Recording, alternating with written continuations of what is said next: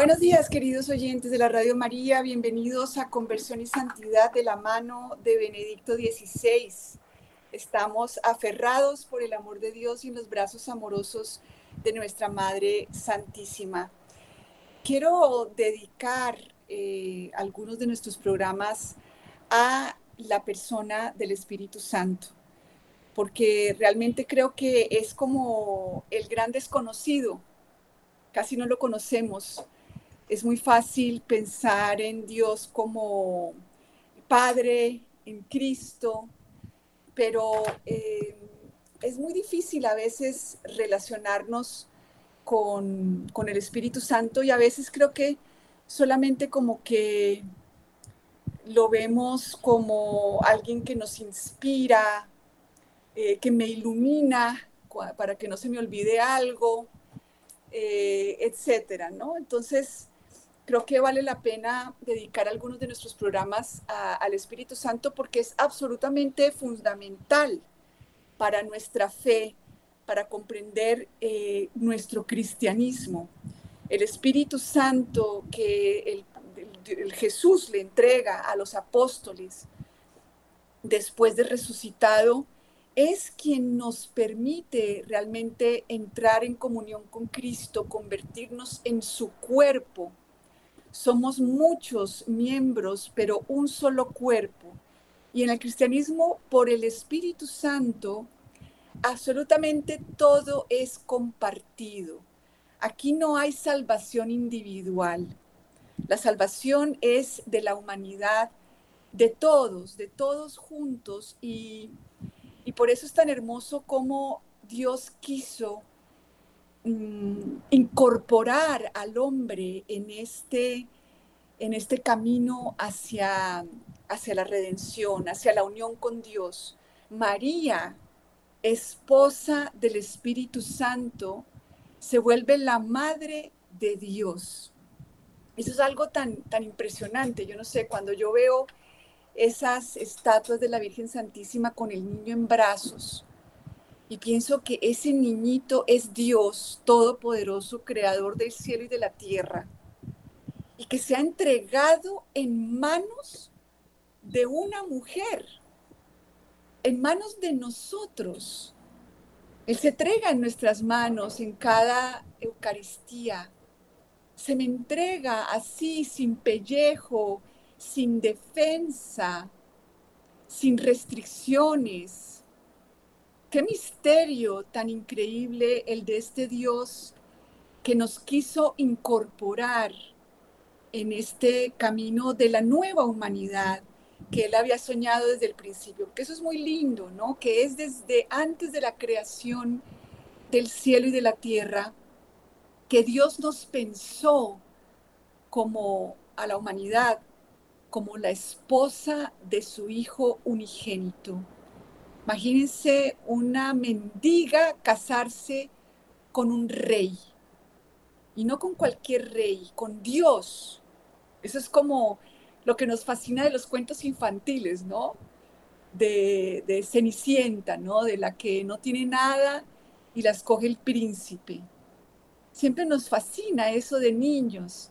Y creo que muchas novelas tienen que ver con eso, ¿no? De la, de la niña, por ejemplo, la gaviota, ¿no? Que trabajaba ahí como recogiendo café y entonces este hombre tan importante se enamora de ella y se casan, ¿no? Eso es como, como está, eh, como un sueño. Y ese sueño es el que soñó Dios. Y realmente el reino de los cielos es esta boda que el Padre organizó para su Hijo eh, y, y, finalmente al final de los tiempos, ¿qué es lo que aparece? Las bodas del Cordero y esta esposa que desciende del cielo ataviada con las joyas. Esto es el, esposo que la cubre con todos sus dones, con todas sus cualidades, con su dignidad, con su naturaleza. Una boda sin capitulaciones. Y este es el misterio maravilloso de, la encarnación, en donde justamente por obra del Espíritu Santo surgió la primera humanidad y surge la segunda humanidad. Y desde la primera humanidad eh, estamos concebidos en la comunión personal. Dios crea a Adán y Eva y dice, dejarán el a su padre y a su madre y serán una sola carne.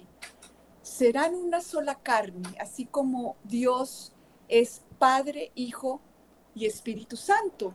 Entonces vemos que este misterio de la comunión de personas está al interior de Dios y está, es la marca que nos hace seres humanos creados a imagen y semejanza de Dios. ¿Qué quiere decir eso?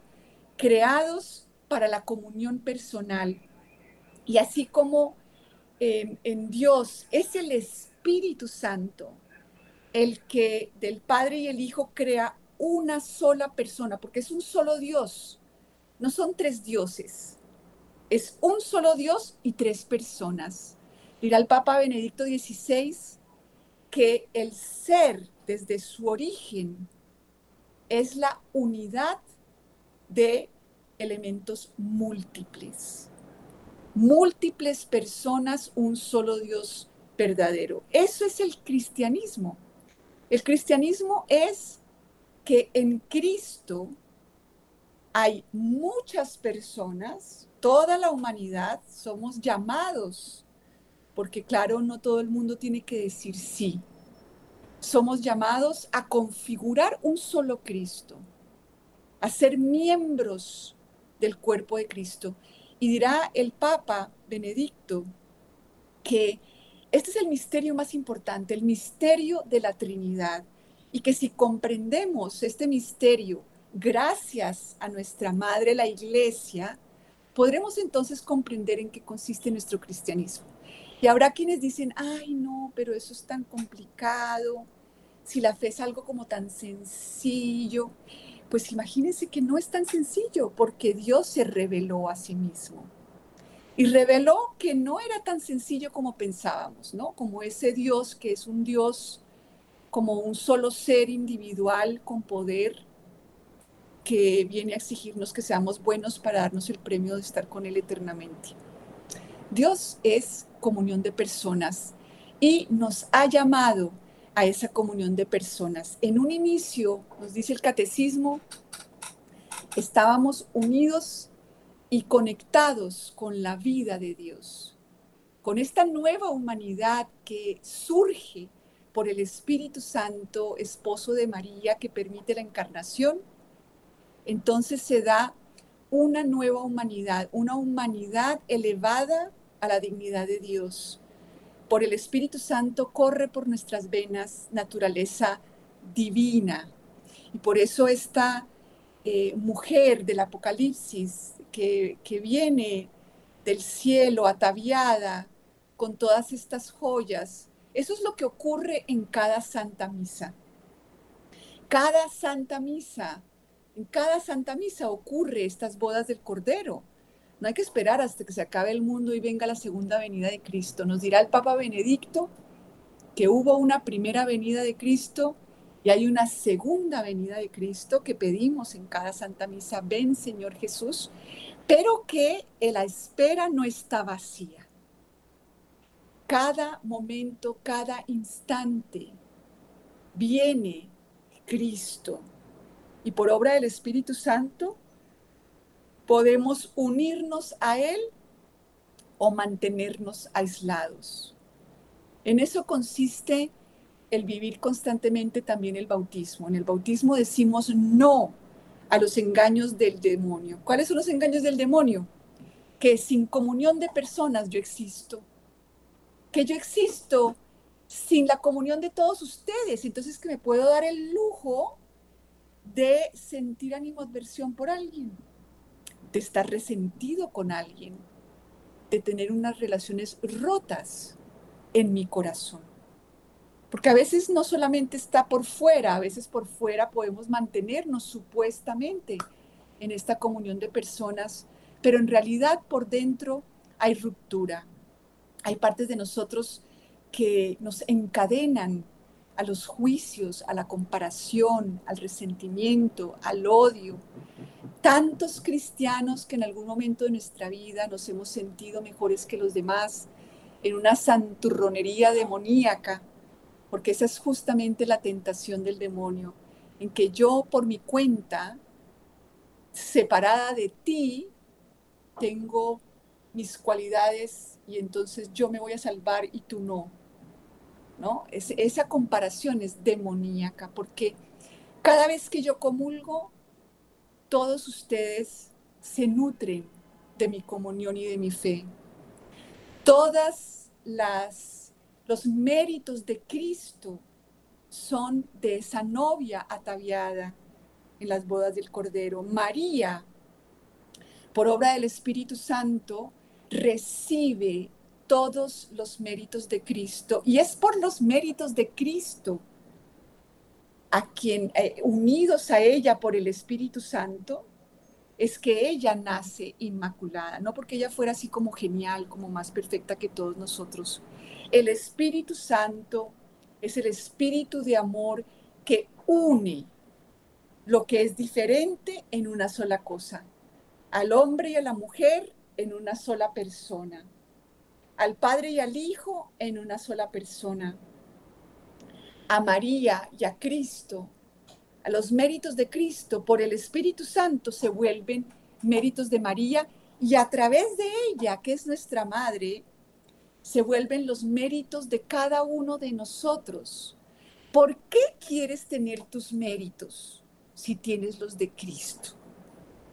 Vivamos Pentecostés, vivamos en relación con la tercera persona de la Trinidad, como vivían los santos, como viven los santos, ¿cierto? Sabiendo que en esta comunión de los santos es que somos cristianos y por eso, así como en nuestro cuerpo, lo que hace el corazón influye en lo que le pasa a mi uña, igual lo que pasa a lo que, lo que el Papa Benedicto vivió, eso es, eso es legado para todos nosotros, pero no solo lo que escribió, sino su santidad misma.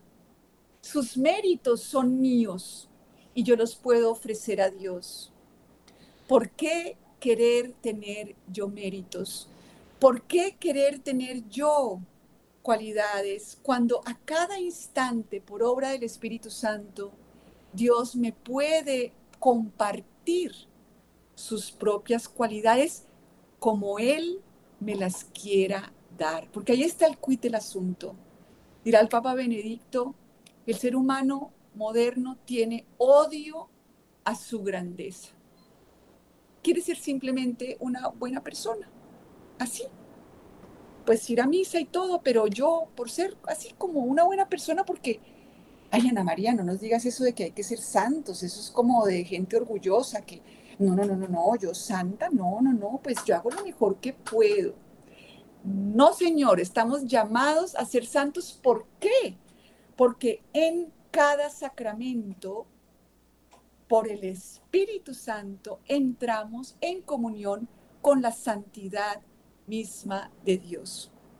Así como el Hijo constantemente recibe al Padre, que es quien hace las obras por obra del Espíritu Santo, también nosotros estamos en ese intercambio amoroso, trinitario.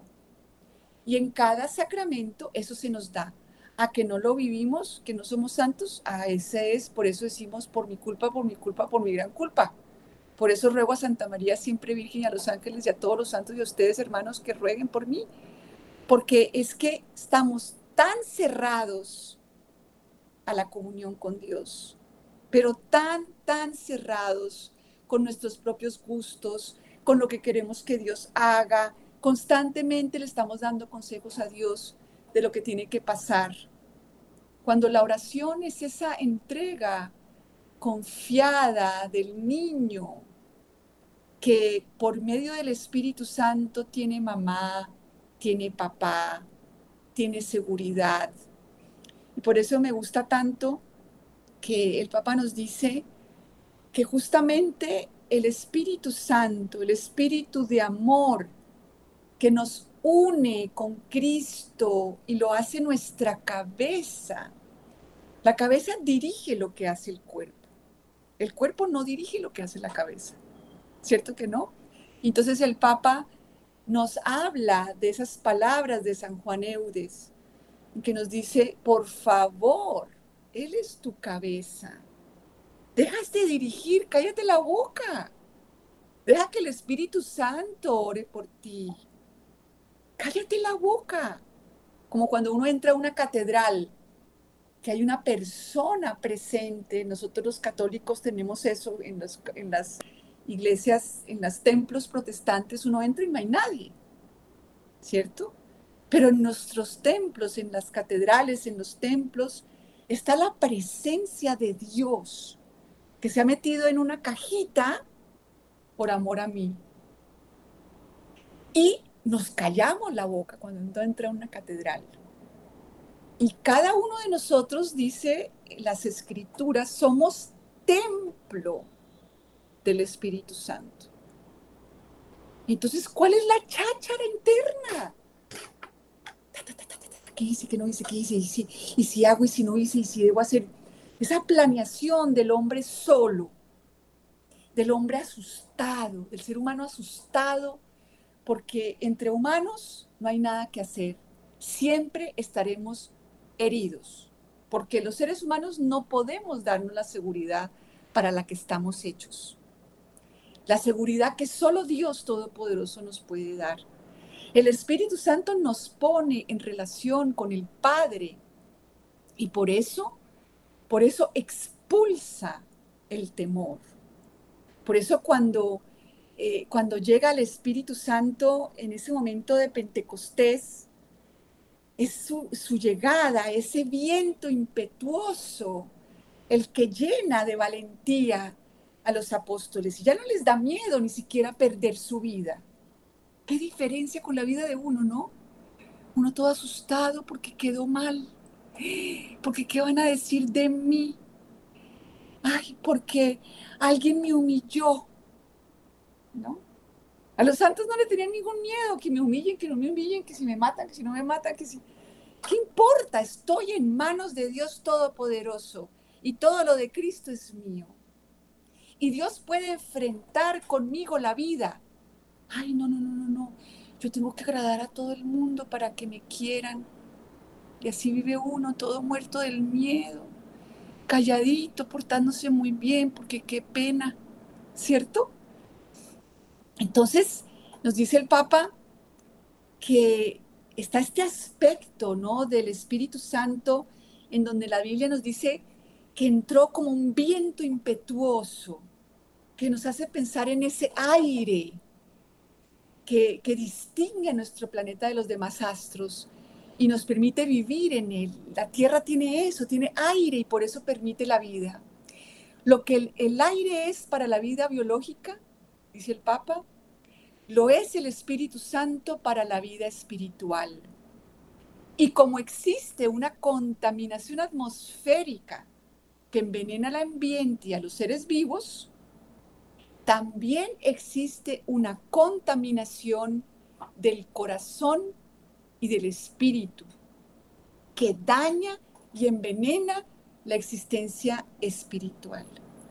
¿Cuánta contaminación de miedo, de temor y de esa cosa tan terrible de es que tenemos que estar o mejor que los demás o peor que los demás y la comparadera desde que amanece. Cuando todo es de todos. Si el brazo funciona bien, pues yo puedo hacer muchas cosas. Y eso, y, la pierna no quiere ser brazo, ni el brazo quiere ser pierna. Ni el corazón quiere ser garganta, ni la garganta quiere ser corazón. Como dicen las escrituras, el Espíritu Santo le da a cada miembro del cuerpo pues su función y no están peleando, ni se están comparando, ni están diciendo cuál es mejor, ni cuál es peor. Santa Teresita, que se dedicó a encontrar su lugar en el cuerpo de Cristo, dijo, ¿sabe qué? Mi lugar es el corazón. Yo en el cuerpo de Cristo soy el amor. ¿Y qué? Y había otros que son los pies. Y ella oraba desde el corazón por los misioneros que iban por todo el mundo. Y Santa Teresita es patrona de las misiones sin haber salido nunca al convento. Entonces, todo es de todos. ¿Qué tal si acabamos hoy con la contaminación de la comparadera? ¿Qué tal? ¿Qué tal si le pedimos al Espíritu Santo que con ese viento impetuoso saque de este templo tan mancillado y tan destartalado toda esa cosa de que yo tengo que ser más y tengo que defender mi lugar y es que me tienes que hacer caso y es que tienes que escucharme y es que... Porque claro, muchos de nosotros nunca nos escucharon, nunca nos pusieron atención, nunca fue importante lo que sentíamos. Es más, nos decían que teníamos que sentir, que teníamos que hacer, que teníamos que pensar. Y en este mundo colombiano es lo que digan los papás, porque uno no tiene derecho a nada y porque a nadie le importa, sino que te portes bien, ¿cierto? Entonces vivimos en esa cosa de que si alguien no me escuchó, entonces tengo que poner bravísima y pelear. Y nos pasa con nuestros hijos, que si no me hizo caso, como a mí de chiquita no me hicieron caso, entonces yo tengo que armar tremendo volate y tremendo drama, ¿cierto? Levanten la mano al que no le ha pasado.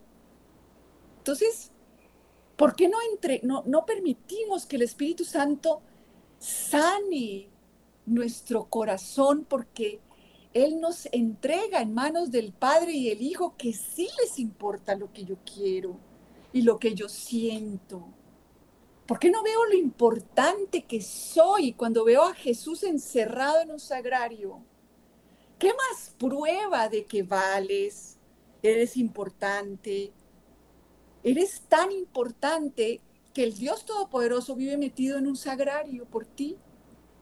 Se hizo niño se hizo impotente para darte su poder. Ah, no, pero es que me habló feo. Entonces yo tengo que pasar todo el día mal. ¿No? Qué contaminación del corazón y del espíritu que nos daña y nos envenena la existencia espiritual. Y estamos todo el día, ¿no? Con esa pensadera y con esa cosa de que si sí, de que si no, de que quién tiene la razón, de que quién no tiene la razón, de que me dijo, de que no me dijo. Así como no conviene acostumbrarse a los venenos del aire, y por eso el compromiso ecológico constituye hoy una prioridad, se debería actuar del mismo modo con respecto a lo que corrompe el espíritu. En cambio, parece que nos estamos acostumbrando sin dificultad a muchos productos que circulan en nuestras sociedades contaminando la, mente y el corazón. Por ejemplo, imágenes que enfatizan el placer, la, la violencia o el desprecio del hombre y de la mujer. ¿Para qué te pones a ver una serie en donde todo es violencia o donde todo es sexualidad? O sea, ¿para qué? ¿Para qué te contaminas? Ah, no, pero eso sí, yo no como gluten y yo tomo aspartame para no engordar, ¿cierto? Pero qué envenenamiento de juicio, ya nada más el juicio, o sea, qué atmósfera tan horrible cuando los católicos permitimos llenarnos de juicio, de aferramiento a nuestra voluntad. ¿Por qué los demás tienen que ser como yo quiero? A ver, como, ¿por qué? ¿Por qué mi hijo tiene que ser como yo quiero? ¿Quién dijo hágase la voluntad de Ana María en el cielo como en la tierra? En ningún lado. Ah, pero el demonio me dice, no, no, no, no, no, no, no. Y me da 80 mil razones para saber cómo es que los demás deberían comportarse, cómo debería meterme en su vida, decirles qué hacer etcétera, etcétera, etcétera. Qué acostumbradera a vivir con estos venenos del espíritu. ¿Por qué mejor no me ocupo de mí? De que es que yo no soy santa. De que es que yo no me entrego en manos de Dios. Que es que tengo fobias. Que es que tengo aferramientos. Que es que me gusta solo cierta gente A ver, ¿dónde está el Espíritu Santo entonces? ¿Por qué acostumbrarnos a esa contaminación? Ah, pero como voy a misa, entonces yo soy católica, ¿no? Pero vivo despotricando en mi mente a todo el mundo. Entonces dice el Papa, eh, esto es libertad, se dice, esto de, de, permitirnos cualquier cosa, de ver cualquier cosa, ¿no? Sin reconocer que todo esto contamina e intoxica el alma. Yo no puedo hacer lo que se me dé la gana.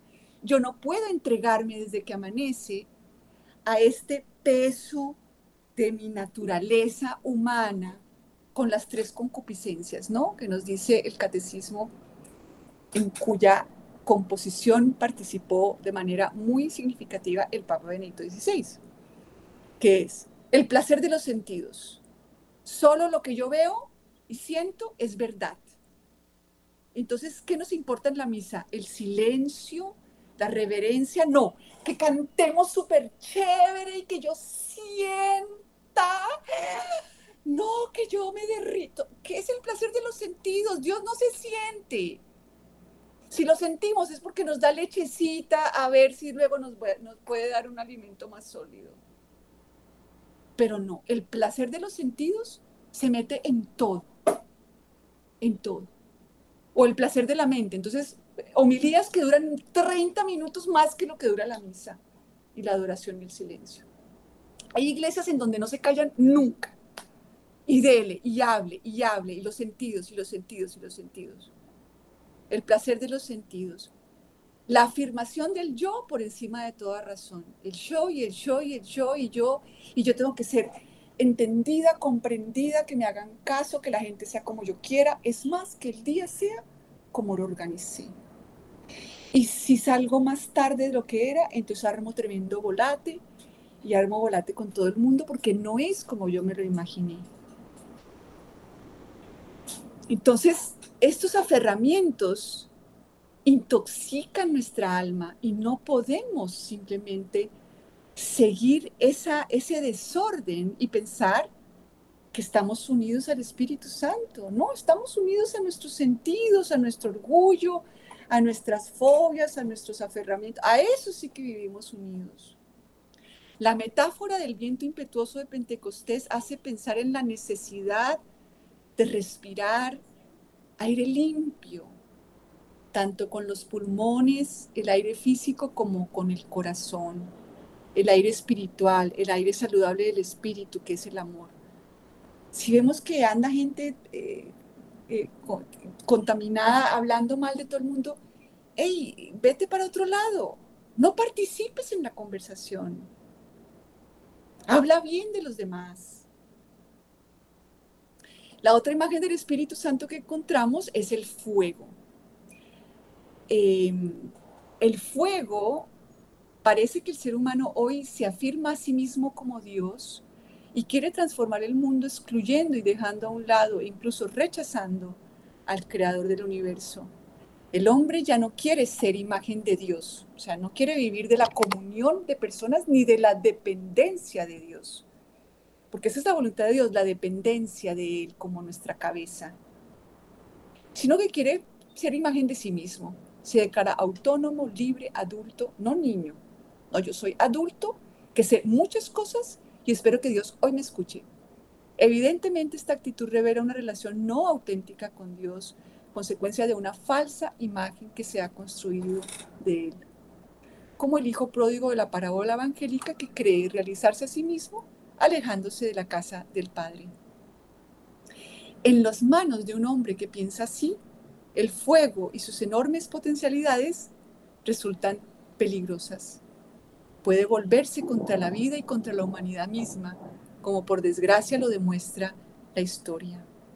Como advertencia perenne quedan las tragedias de Hiroshima y Nagasaki, donde la energía atómica utilizada con fines bélicos acabó sembrando la muerte en proporciones inauditas. ¿Cuánta muerte no hacemos nosotros con nuestras críticas? Fíjense que es bien interesante leer el catecismo, los pecados contra la lengua. eh, por ejemplo, el hablar mentiras de alguien es pecado mortal. Pero de eso no hablamos, ¿no? Pensamos que como yo no maté a nadie todavía en mi vida, entonces no he matado a nadie. Resulta que cuántas veces hemos hablado mal de los demás y hemos calumniado sin estar seguros. Eso es pecado mortal. En, en verdad se podrían encontrar muchos ejemplos menos graves, pero sintomáticos en la realidad de cada día. La, Sagrada Escritura nos revela que la energía capaz de mover el mundo es una fuerza anónima y ciega. No, que la energía capaz de mover el mundo no es una fuerza anónima y ciega como los que creen que el universo que hace lo que yo, lo que yo digo, ¿no? Porque no, no, no, no, no es esa fuerza anónima ciega, sino la acción del Espíritu de Dios que aleteaba por encima de las aguas al inicio de la creación. Y Jesucristo no trajo a la tierra la fuerza vital que ya estaba en ella, sino al Espíritu Santo, es decir, el amor de Dios que renueva la faz de la tierra, purificándola del mal y liberándola del dominio de la tierra. Este fuego puro, esencial y personal el fuego del amor, que solo el amor nos transforma, no la culpadera, ni la criticadera, ni el rechazo, ni el combate. Es el amor lo que renueva la faz de la tierra, purificándola del mal, de todo ese miedo, de toda esa necesidad de yo probarme a mí misma que soy lo máximo para tener buena autoestima purificándola del mal y liberándola del dominio de la muerte. Este fuego puro, esencial y personal, el fuego del amor, vino sobre los apóstoles reunidos en oración con María en el cenáculo para hacer de la iglesia la prolongación de la obra renovadora de Cristo. Por eso estamos en la iglesia, porque es a través de ella que el Espíritu Santo sigue actuando y haciéndonos cristianos, renovando mi existencia para no quedarme siendo simplemente una buena persona, sino acceder a la santidad misma de Dios. Bueno, queridos oyentes, voy a dejarla ahí. Seguiremos en estos próximos eh, programas hablando de esta belleza del Espíritu Santo que es tan importante en nuestra fe. Bueno, los invito a participar en, eh, la, llamando a los teléfonos de la Radio María y me van a perdonar. Así ah, que están. si me pongo las gafas porque no veo. 746-0091 en Bogotá y nos pueden mandar sus mensajes de voz y de texto al 319-765-0646.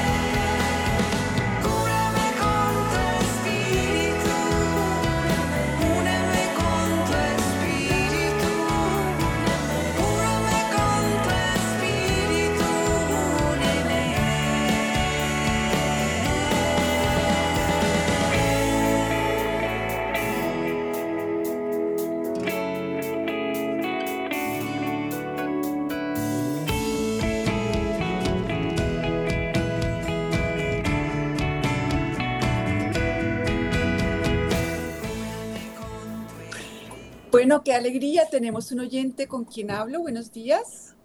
Buenos días. Se hablan de Bucaramanga, Carlos Gutiérrez. Carlos, bienvenido. ¿Cómo está? Muy bien, gracias. Pues es muy bonito escuchar esta voz.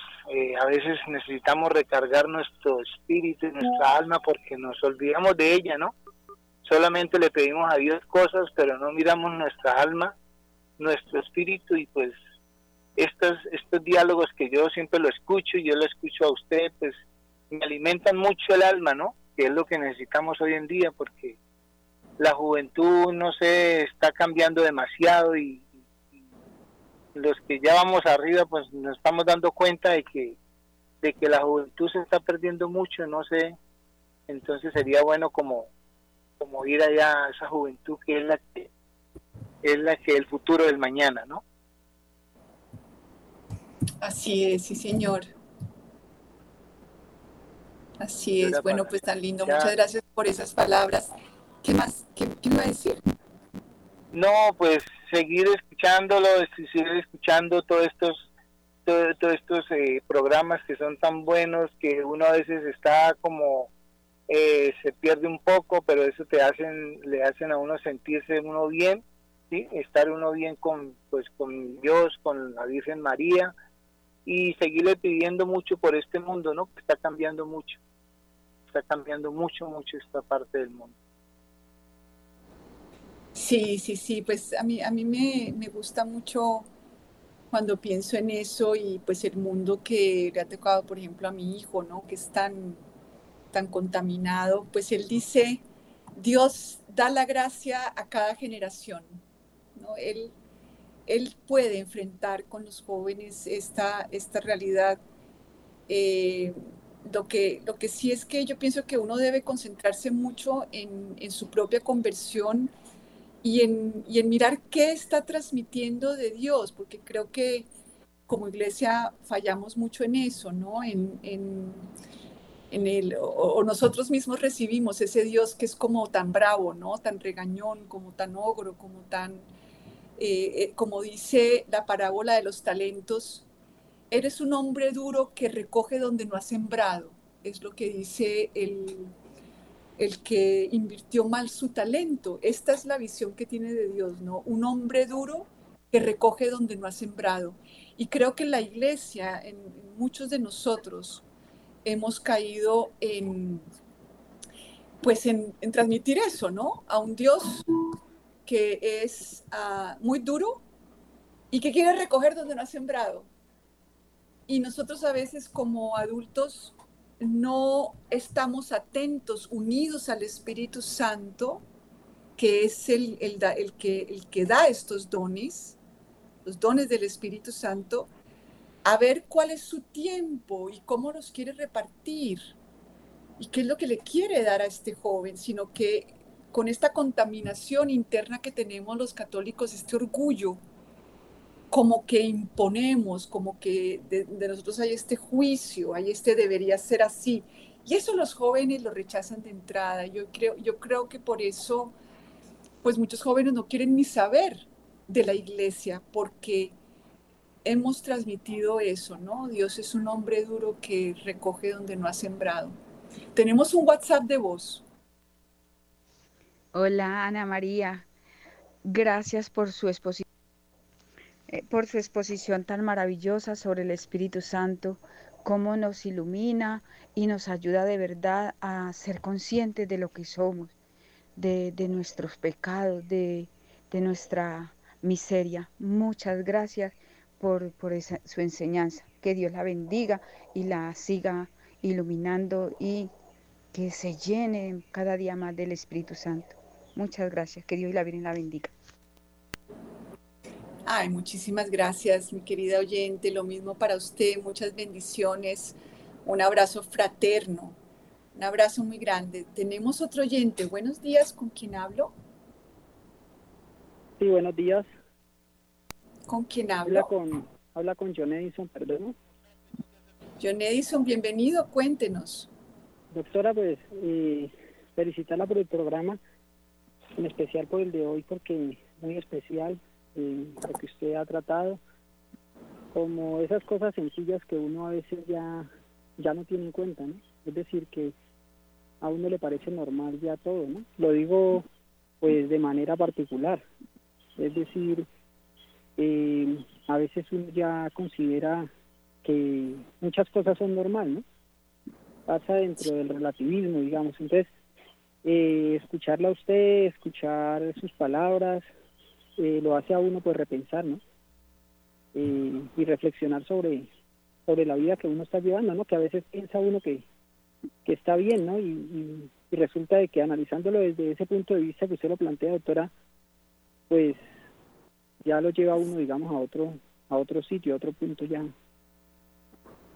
Por eso le agradezco, doctora, por, por ese mensaje suyo tan especial de hoy. Ay, qué belleza, muchas gracias.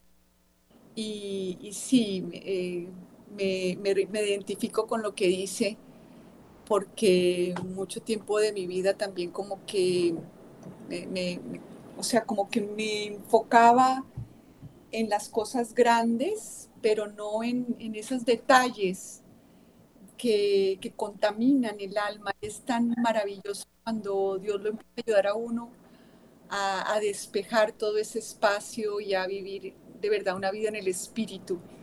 Un abrazo muy grande. Tenemos otro oyente. Buenos días. ¿Con quién hablo?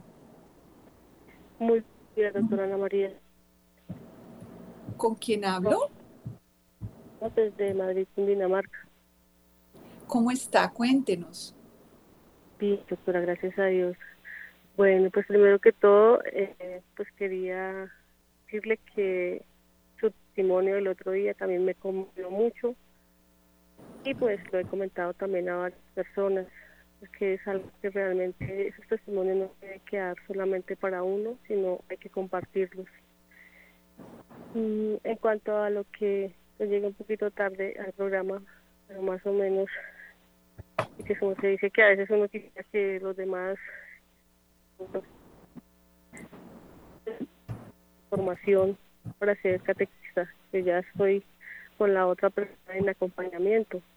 Y ahí es donde a veces como que a veces se siente uno frustrado al querer dar a conocer a los niños a Dios, pero a veces quizás uno no tiene los métodos, o sea, no tiene todavía todas las capacidades, entonces ahí es donde uno se vuelve al Espíritu Santo y le pide mucho y le ora mucho a Él porque Él en su infinita sabiduría pues sabrá guiarnos para llevar, llevar a los niños y a los jóvenes hacia Dios.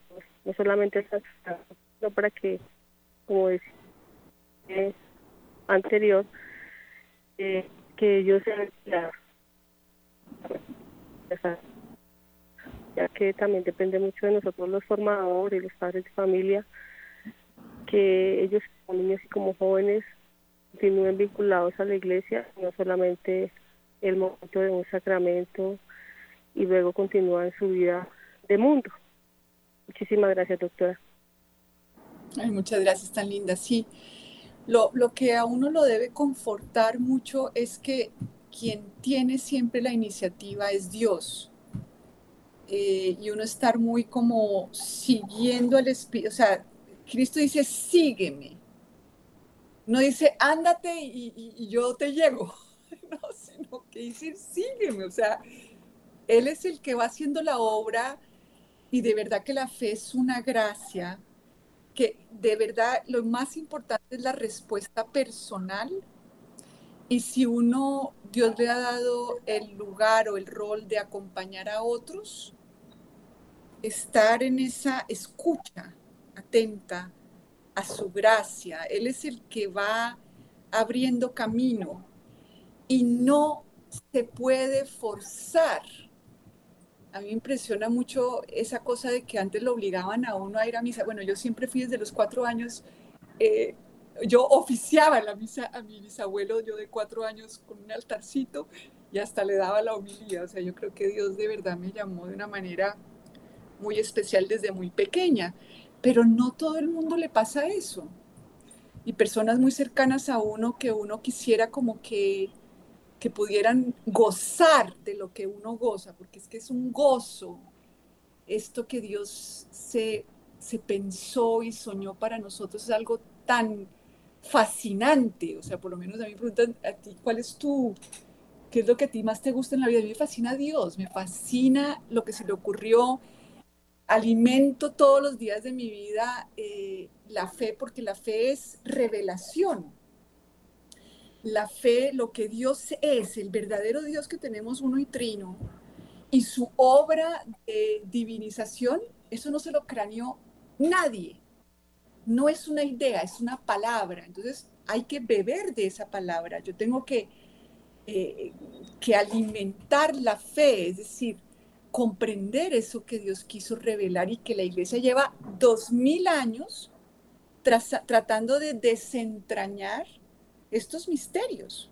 Para lo que para nosotros es como que creo en un solo Dios, Padre todo, por eso, o sea, ya es como que mamey, pero esto ha sido siglos de concilios de la iglesia tratando de comprender lo que los apóstoles vieron y que fueron testigos en Cristo. Y uno no lo lee, pues, ¿no? Sino que, no, mírate, léete los mandamientos y vas a misa, es lo que le enseñan a uno, ¿no? Entonces, de verdad que esta fascinación de, de que esta persona que es Dios quiso darse a conocer, y que nosotros vivimos en estos últimos tiempos donde ya la última palabra fue Cristo y que esa palabra se nos, bueno, mejor dicho. Entonces, los demás no tienen por qué ver lo que yo veo, pero sí puedo yo, Santa Teresita, por ejemplo, decía Jesús, derrama en mí toda esa ternura que otros no quieren. Derrámala en mí y a través de ella sin que ella tuviera que ir a hablar con los misioneros, les llegaba la gracia. Es decir, la comunicación de la fe no está limitada a nuestra presencia física ni a nuestra palabra. Eso es lo menos eficaz. Lo, menos, lo más eficaz es yo tratar de vivir cada día en, en mi espíritu, no en mi cerebro, con todas sus locuras sino desde mi espíritu con mi cerebro, ¿cierto? Desde mi alma, desde mi corazón, con mi razón, mi voluntad y mi memoria. Eso sí me puedo dedicar y porque esa es la gracia que tengo. El otro puede no querer oírme y no pasa nada porque la gracia le llega aunque no me quiera oír. Eso no importa. Estamos en la comunión de los santos y creer en el Espíritu Santo como consecuencia, como consecuencia está creer en la comunión de los santos. ¿Qué quiere decir eso? Que mi conversión afecta al mundo entero, aunque yo no hable con nadie, como Santa Teresita que era, estaba en un convento de clausura. Entonces, esa es la, la maravilla del Espíritu Santo, que el Espíritu Santo lleva todas estas gracias a donde los pies no pueden llegar. Y esa fue la maravilla de la resurrección y la ascensión a los cielos. Que Cristo ya no estuvo limitado por el tiempo y el espacio, sino que está constantemente a nuestro lado hasta el final del mundo. Así que eh, enfoquémonos en nuestra purificación interna, que ese fuego del Espíritu Santo constantemente purifique nuestra alma de todas esas concupiscencias, de todas esas tendencias naturales, porque entregados a esas tendencias naturales, no podemos ser cristianos, lo que dice el Papa. Entonces miremos, estudiemos, porque el catecismo también nos dice en qué consisten esas concupiscencias. Estudiemos, porque la revelación hay que estudiarla. No me va a llegar por ósmosis ni, ni solamente por medio de la, del rezo normal, ¿no? Hay que estudiar, hay que abrirnos a nuestra madre iglesia maestra. Bueno, un placer estar con ustedes. Gracias por sus oraciones. Dios mediante nos encontramos en una próxima oportunidad. Quedamos como siempre con María.